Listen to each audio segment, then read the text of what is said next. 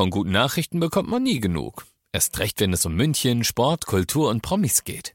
Lesen Sie selbst gute Nachrichten. Heute in der Abendzeitung und auf abendzeitung.de. Abendzeitung. Die ist gut.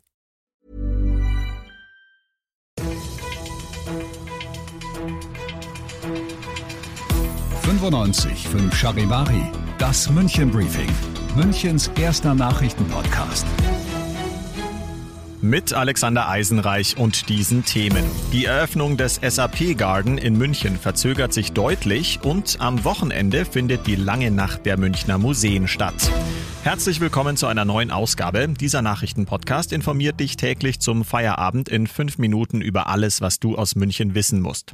Das München Briefing gibt es jederzeit als Podcast und jetzt um 17 und um 18 Uhr im Radio. Eigentlich sollte nächstes Jahr schon alles fertig sein, doch daraus wird nichts. Das neue Stadion für die Eishockey-Profis des EHC München und die Basketballer des FC Bayern wird nicht wie geplant in Betrieb gehen. Das ist heute bekannt gegeben worden. Ursprünglich sollte die Multifunktionshalle im Münchner Olympiapark in der zweiten Jahreshälfte 2022 ihre Tore öffnen. Wegen Lieferengpässen ist die Eröffnung jetzt erst für Ende 2023 geplant. Die neue Arena namens SAP Garden entsteht am Standort der früheren Radsporthalle.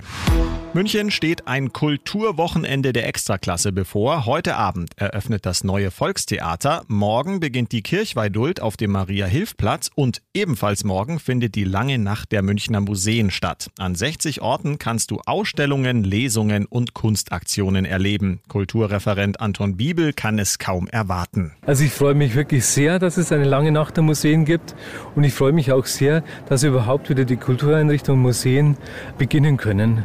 Für mich ist die lange Nacht der Museen auch so ein, etwas wie ein heimliches Startsignal für das Münchner Kunst- und Kulturleben. Es gilt die bekannte 3G-Regel und in den Räumen herrscht Maskenpflicht. Wissenschaftsminister Bernd Siebler sagt, dass du dich absolut sicher fühlen kannst. Es wird einfach ein wichtiges Signal werden, dass man auch wieder hingehen kann, dass man sich trauen kann.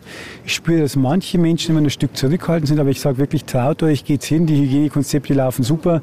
Und gerade in Museen haben wir doch große Flächen, da verteilt sich alles gut.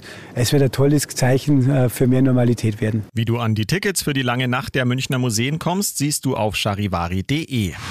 Am Münchner Hauptbahnhof hat es heute einen unglaublichen Vorfall gegeben. Ein völlig betrunkener Mann hat einen Familienvater so heftig gestoßen, dass dieser fast auf die Gleise gefallen ist. Ein einfahrender Zug musste eine Notbremsung machen. Verletzt wurde glücklicherweise niemand. Der Täter ist Polizei bekannt und wurde festgenommen. Du bist mittendrin im München Briefing, Münchens ersten Nachrichtenpodcast. Nach den München Meldungen jetzt noch der Blick auf die wichtigsten Themen aus Deutschland und der Welt. Drei Wochen nach der Bundestagswahl gehen SPD, Grüne und FDP den nächsten Schritt zur Bildung einer Ampelregierung. Die Unterhändler der Parteien streben Koalitionsgespräche an. Aus Berlin Charivari-Reporter Dirk Zeitler. SPD-Kanzlerkandidat Scholz ist zuversichtlich, nach seinem Eindruck sei ein Aufbruch möglich getragen von den drei Parteien. Das sagte Scholz nach den Sondierungsgesprächen.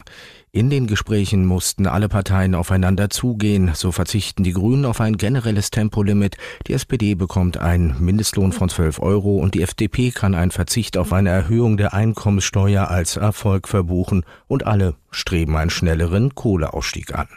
Bis zu einem unterschriftsreifen Koalitionsvertrag ist es allerdings noch ein weiter Weg.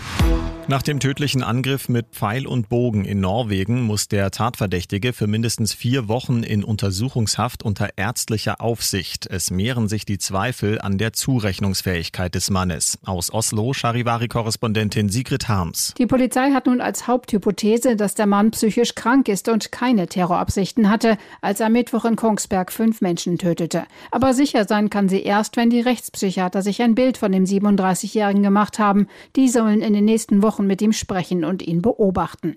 Bislang wird dem Mann fünffacher Mord vorgeworfen, nicht aber Terror. Gegenüber der Polizei hat er die Taten eingeräumt, er hält sich aber nicht für strafschuldig. Und das noch zum Schluss, wenn du am Wochenende in ein Restaurant oder ins Kino willst, geht das wieder etwas einfacher. Der Grund ab heute fällt in Bayern in einigen Bereichen die Pflicht zur Kontaktdatenerfassung weg. Das heißt, du musst keine persönlichen Daten mehr angeben. Ich bin Alexander Eisenreich, schaue mir heute Abend den neuen Bond-Film im Kino an und wünsche euch einen filmreifen Feierabend. 95 5 Charivari, das München Briefing. Diesen Podcast jetzt abonnieren bei Spotify, iTunes, Alexa und charivari.de. Für das tägliche München Update zum Feierabend. Ohne Stress, jeden Tag auf euer Handy.